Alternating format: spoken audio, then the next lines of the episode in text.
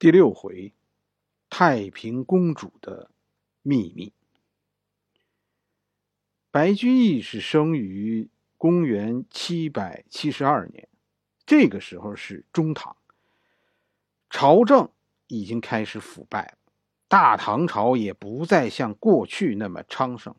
中唐的特点就是一个皇帝换的特别勤的时期，十几年一个，甚至有几年一个。白居易还赶上过不到一年的皇帝。唐朝我们知道是从公元六百一十八年李渊开始，是吧？唐是李渊的爵位，唐国公李渊，李渊是公爵。以前的这些个朝代啊，其实多数都是士大夫的封地作为国号的，唐就是封地，唐是一个地方。实际上，唐是晋的古代的叫法，就是现在的山西的中部和南部。这个唐其实是尧的国号，尧唐。现在这个是李唐，唐朝现在是第二个了。李渊篡位，杨家的隋变成了李家的唐，是吧？唐朝一直，李渊建国以后，唐朝一直有两个首都。长安是首都，洛阳是陪都。实际上，长安啊主要是面向西域的，而洛阳呢，洛阳是面向中原的。那个时候的唐朝已经大到需要两个首都来管理国家了。唐朝历史上是被分为四个时期，就是初唐、盛唐、中唐和晚唐。初唐是到武则天死。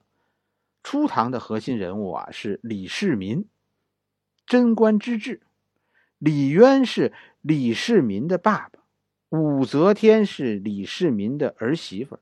初唐就是从唐朝的开国皇帝李渊到武女皇帝武则天，从李世民的爸爸到李世民的儿媳妇。李渊原来是定了老大当太子的。是吧？李世民是老二，但李世民发动了一场宫廷叛乱，杀了自己的哥哥和弟弟，夺了老爸的皇位，自己做了皇帝。李世民就是唐太宗。这个时期的唐朝很繁荣，这就是历史上著名的贞观之治。李世民死后呢，是高宗皇帝继位，武则天就是高宗的皇后，老婆。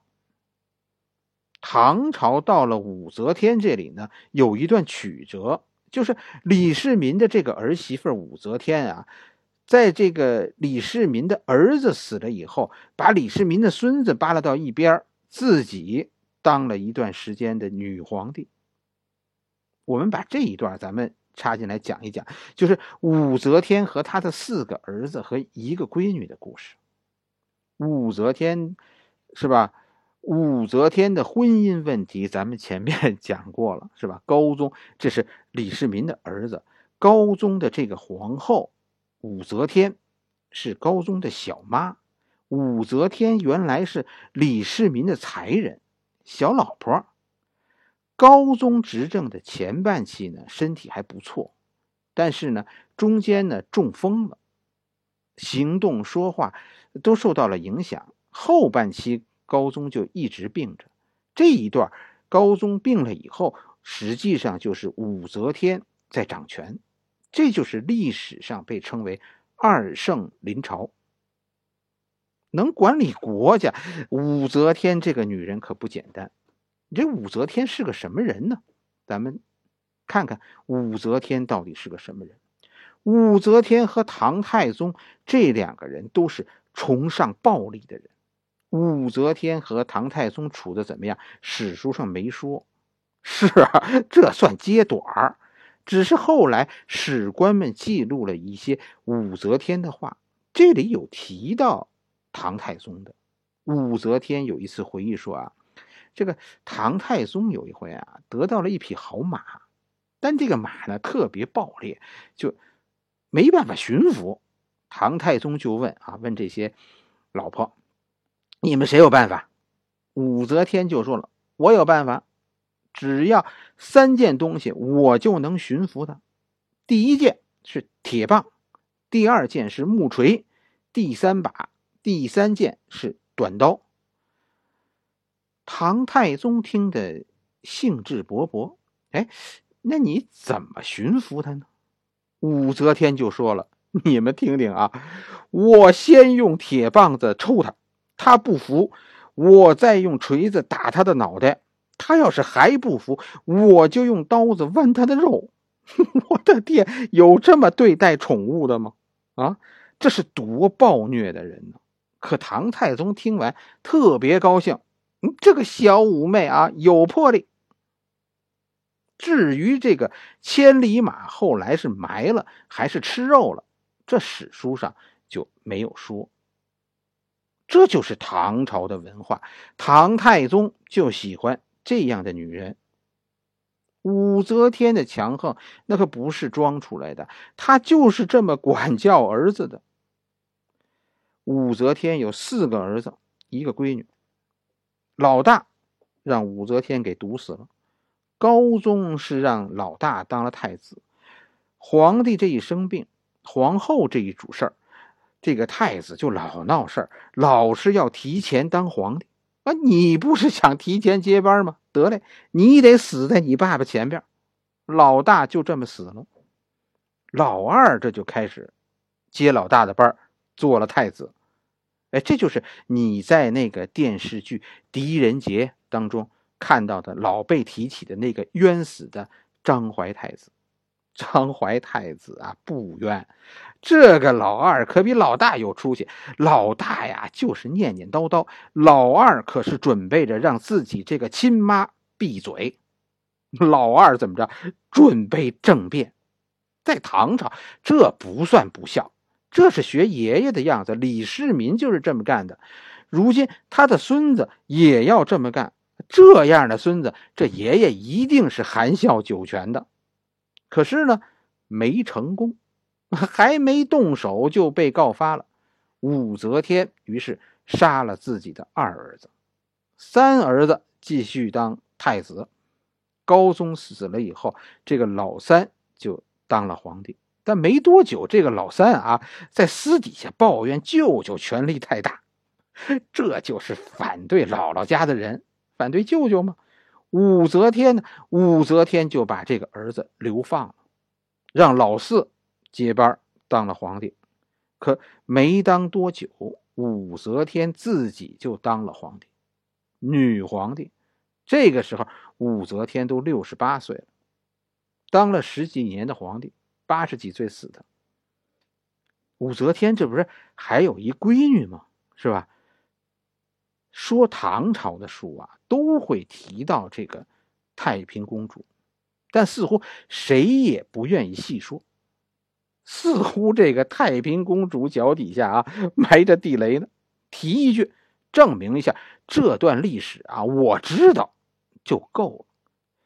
这是不能细说的历史。为什么呢？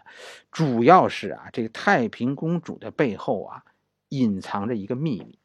讲太平公主的事讲多了，大唐朝的真相就暴露了。唐朝怎么着？这是汉家的骄傲，对不对？皇帝是汉家人，是不是老子的后人啊？李耳的后人呢？这不汉族吗？那李家的江山？那还有什么说的？这就是汉家的江山啊，这是确凿无疑的。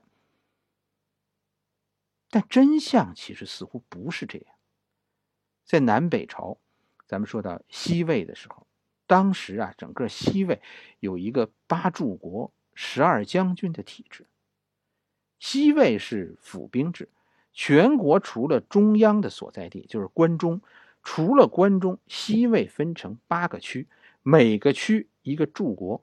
柱子的柱，国家的国。西魏人说的这个柱国，就相当于我们汉人说的王。八柱国都有自己的军队，负责一个方向上的防守，然后共同保卫关中。关中这就是西魏皇家的地盘皇帝有自己的军队，这支军队，皇帝自己掌握的这支军队，控制在十二个将军的手里。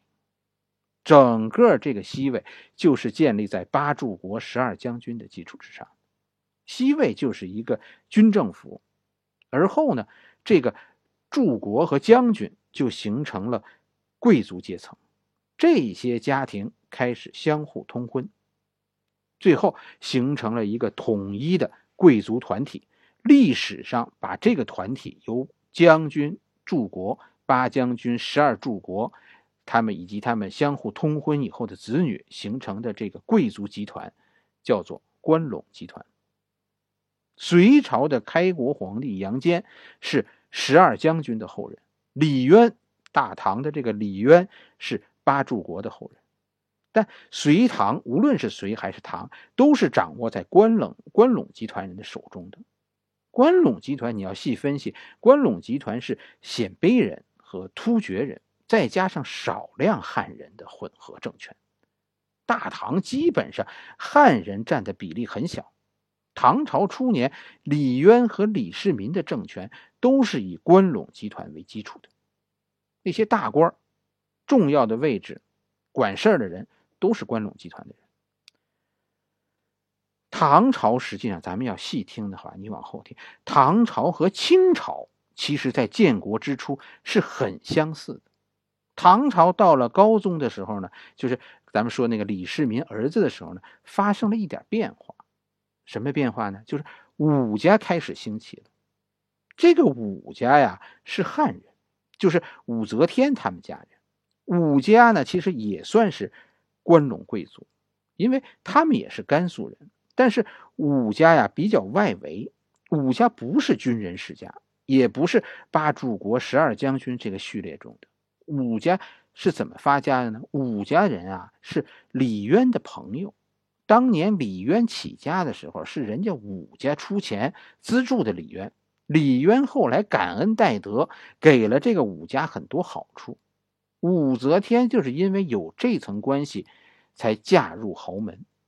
武则天一掌权呢，就重用了武家人。实际上，这就是啊，在排挤关陇集团，用武家人平衡这个关陇集团势力。关陇集团是拥护李家皇帝的，是不是？到后来就变成了反对武家皇帝。你看武则天的那两个儿子，为什么铁了心的要反对自己的亲妈呢？这背后都是叔叔、大爷、舅舅、姨父们给挑唆的。关陇集团实际上是一家人，武家武则天啊和儿子的斗争，就是关陇集团和武家势力的斗争。最终武则天胜利，武家赢，武则天做了女皇帝。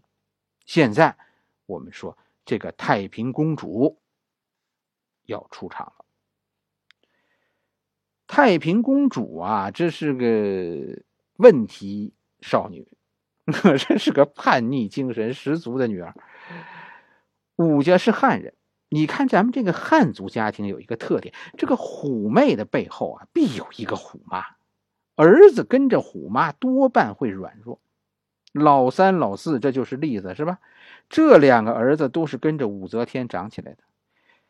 你再看这个虎妹太平公主，彪悍的不成啊！这就是武则天教育出来的。武皇帝家呀，我跟你说，也有离家出走的。太平公主的青春期就离家出走了，去庙里当了皇帝，反正就是不服啊。这个虎妹啊，多数都是站在老妈的对立面。太平公主就是站在武则天的对立面。于是，最终太平公主竟然成了关陇集团的保护人。这娘儿俩一人一边这就算是干起来了。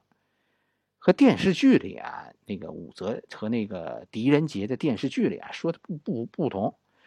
保护李家的皇帝的呀，不是狄仁杰这帮大臣，这帮汉人大臣都对武则天感恩戴德。没有武则天，才没有他们的出头之日呢。跟着李家都得到什么好处了呀？好事都是人家关陇集团内部的，就是因为有武则天的重用，这帮人才有现在的好日子。实际上，真正保护李家的，是这个小妹妹，这个专会撒泼的小妹妹太平公主。武则天硬是拿这个闺女没辙。为什么？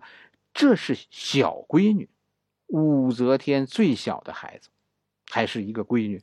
从生理上说，这是母亲最疼爱的人。武则天说到头也是一个女人，是一个母亲。武则天在上台以后，是吧？尤其是上台之初，对关陇集团曾经这个大开杀戒。但上没有多久，这种大开杀戒没有多久就缓和了。为什么呢？武则天啊犹豫了，这个天下是李家的天下还是武家的天下？武则天有这一生都犹豫不决，是传位给儿子呢，还是传位给侄子呢？这关陇集团的人啊，虽然不顺眼，但他们的代表、他们拥护的人是李家的皇帝，这可是武则天的亲儿子呀！到底是儿子亲，还是侄子亲？这个是我们，这个在我们看来不是问题的问题，却困扰了女皇十多年。武则天的这个犹豫，就反映在。太平公主的婚姻上，太平公主先是被嫁给了关陇集团，这是一门政治婚姻，不美满，但这让武则天和关陇集团的对立有所缓和。可是没多久呢，武则天又后悔了，怎么呢？这个天下事还是得依靠武家。于是武则天就来和太平公主商量：“哎，你看武家有没有中意的人啊？哎，那谁，你看成不成？”太平公主没看上。过了几天，这老妈又来了：“哎，那谁不成？那谁谁成吗？”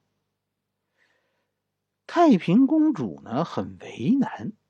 哎，这个人看着倒是倒是还可以啊，可人家有老婆呀。可以让他没有啊，闺女，这事儿你甭管了。三天以后，武家的那个公子的老婆自己上吊死了，可还是不成。武家的公子虽然没了老婆，太平公主可是有老公的人呐。啊，对于武则天女儿的老公也是可以没有的。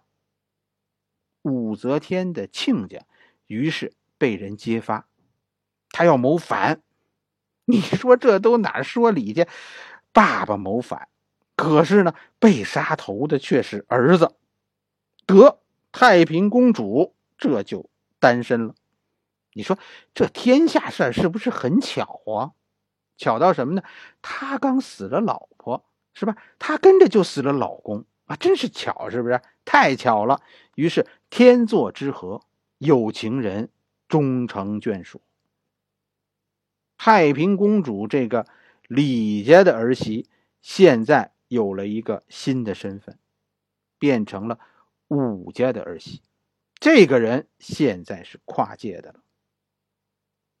武则天死了以后，皇位又回到了李家手中，就是被发配的那个。老三又做了皇帝，可是老三啊，毕竟是太软弱了，这个政权啊，很快就落入了老三的老婆韦皇后手中。韦家人于是开始掌权，这首先就触怒了关陇集团啊！这个大唐朝这是没完了，这个各个太后都要当皇帝，这还让不让人活呀？韦后一家这就和关陇集团干起来。虽然经过武则天的打击，但现在的关陇集团还是比韦后这个暴发户实力强。可就在这个时候，有一个人找到了韦后，谁呢？就是电影《狄仁杰》中李冰冰扮演的那个上官婉儿。上官婉儿找到韦后说：“哎，我给你推荐一个帮手啊，帮着你灭了这帮关陇集团啊。”韦后啊，很诡异的笑着对婉儿说：“谁呀？不是你的男朋友吧？” 果然就是。谁投降了韦后呢？武三思。武三思现在是最失落的人。武三思啊，武则天是武三思的姑姑。武则天一上台，刚才咱们说了，就在犹豫是传位给李家的儿子，还是传位给武家的侄子，是吧？这个侄子就是武三思。实际上，武家现在发生了分裂，一波人跟着武三思，这是要夺回武家的江山；另一波人觉得跟着李家的皇帝，跟着太平公主挺好。武三思这就是加入了韦后一边，整个争夺就升级了。这边的关陇集团有点盯不住了，于是关陇集团和太平公主形成了联盟，由反对韦后变成支持太平公主。等到后来，韦后毒死了老公。这出戏就直接演化成韦后和太平公主之争，摆明了谁胜了，谁就是女皇帝。韦后哪里干得过太平公主啊？是吧？不客气的说，韦后是一个可怜人，她这一辈子多半生的时间都是跟着老公蹲监狱。韦后还在那里准备和太平公主讲讲理。哎，咱们动手开打之前啊，先要吵一吵，吵吵架，然后呢，开始那么撕吧撕吧，是吧？最后抓破脸，这再开开打。韦后是按照咱们汉族妇女打架的套路来的，可谁知道太平公主是按照西北人打架的套路来呢？什么准备都没有，吵架就没有这个步骤。韦后这边刚叉起腰，太平公主就动手了，直接就把韦后一家连同现任的皇帝，就是太平公主的亲侄子，全杀了。太平公主和李世民真有一拼，这就是西北人打架的方式：不动口，先动手。没有什么点到为止，就没准备跟你讲理。这世界上没有死人能和活人争辩对错的。太平公主大获全胜，但太平公主没有自己当皇帝，为什么呢？有点名不正言不顺。为什么还有一个老四呢？这是哥哥，又是男性，有他在，轮不到太平公主啊。而且太平公主也想明白。这老四啊，就是一废物，是吧？得让老四禅位，要做这个名正言顺的女皇帝。武家现在掌握在太平公主手里，关陇集团也听太平公主的。七个宰相，当时的大唐朝廷上有七个宰相，五个是效忠于太平公主的。全国将领当中，这个将级军官。有一半是武家人，你说太平公主有什么必要急赤白脸的立刻当这个皇帝啊？于是，一念之差，太平公主让四哥当了皇帝，这可犯了大错。老四啊，确实是干不过自己这个妹妹，可老四不傻，老四突然让位退位了，这皇帝我不干了。主动做了太上皇，把皇位传给了三儿子，这就是李隆基，唐玄宗。就在这个太平公主还琢磨着啊，我怎么展示一下力量啊，让这个李隆基知难而退。就在这个时候，李隆基都没有给太平公主机会，突然就发动了宫廷政变。一天之内捕杀了五个宰相，大臣中太平公主的死党一夜之间全被灭门。第二天宣布大赦天下，以前跟着太平公主的人既往不咎，全没罪。结果呢，关陇集团啊投靠了李隆基。这帮人，关陇集团这帮人就是一句话：谁是强者，谁是老大。太平公主不过是学着李世民的样子，你看这个李隆基，这比李世民还厉害呀！这是真的强者。关陇集团的人就是服这样的领导。武家呢，武家先是有点犹豫，选随后呢就选择了中立。既然皇帝说我们无罪，我们也确实没牵扯到动乱中，最多我们就是跟着摇旗呐喊来着。现在皇帝说了，我们没罪，我们没动过手，我们是没有血债的人，犯不上 为太平公主去死拼。昨天还不可一世的太平公主，今天就成了孤家寡人，不得不逃入深山，躲进了寺院。可是你躲得过初一，躲不过十五啊！没辙，太平公主最后只得硬着头皮回到京城，想着是去求求四哥。四哥要是发话，没准啊，这个侄子就能饶自己一命。太平公主刚到家，圣旨就到了：自杀或者灭门，你选一个吧。这就是唐朝皇帝的做派，不是一个两个，是几乎个个如此。你说大唐为什么强盛啊？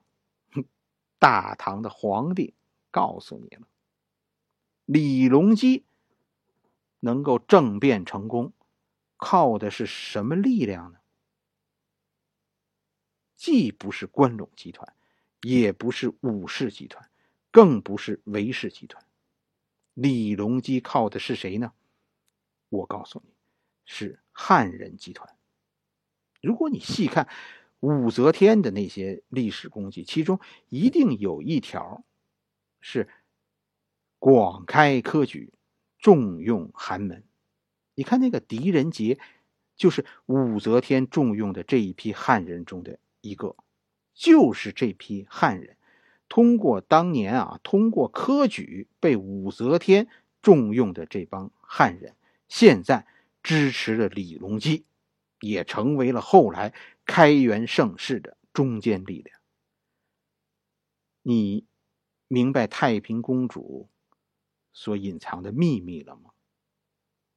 武则天啊，闯了祸，好好一个大唐，现在又落入了汉人手里。以后会怎样？你那还能有其他的结果吗？是吧？汉人的权力越来越大，于是藩王开始割据，大唐陷入内部的争夺，争来争去，争到最后，百分之九十的财富又集中到了百分之十的人手里，于是农民没饭吃了，大唐最后陷入到农民暴动中，王权被削弱。最后，士族夺权，大唐曾经那么强盛啊，最终也逃不过大臣篡位这个结局。所以，我们说唐朝的简单的历史就是这样的。唐朝到武则天这里，以前叫做初唐，李隆基这一段叫做盛唐，然后是黄巢起义。黄巢起义之前。武就是说，呃，李隆基之后，黄巢起义之前叫中唐，黄巢起义之后以后就叫晚唐。好了，这一回我们说到这里，下一回我们继续回头讲白居易。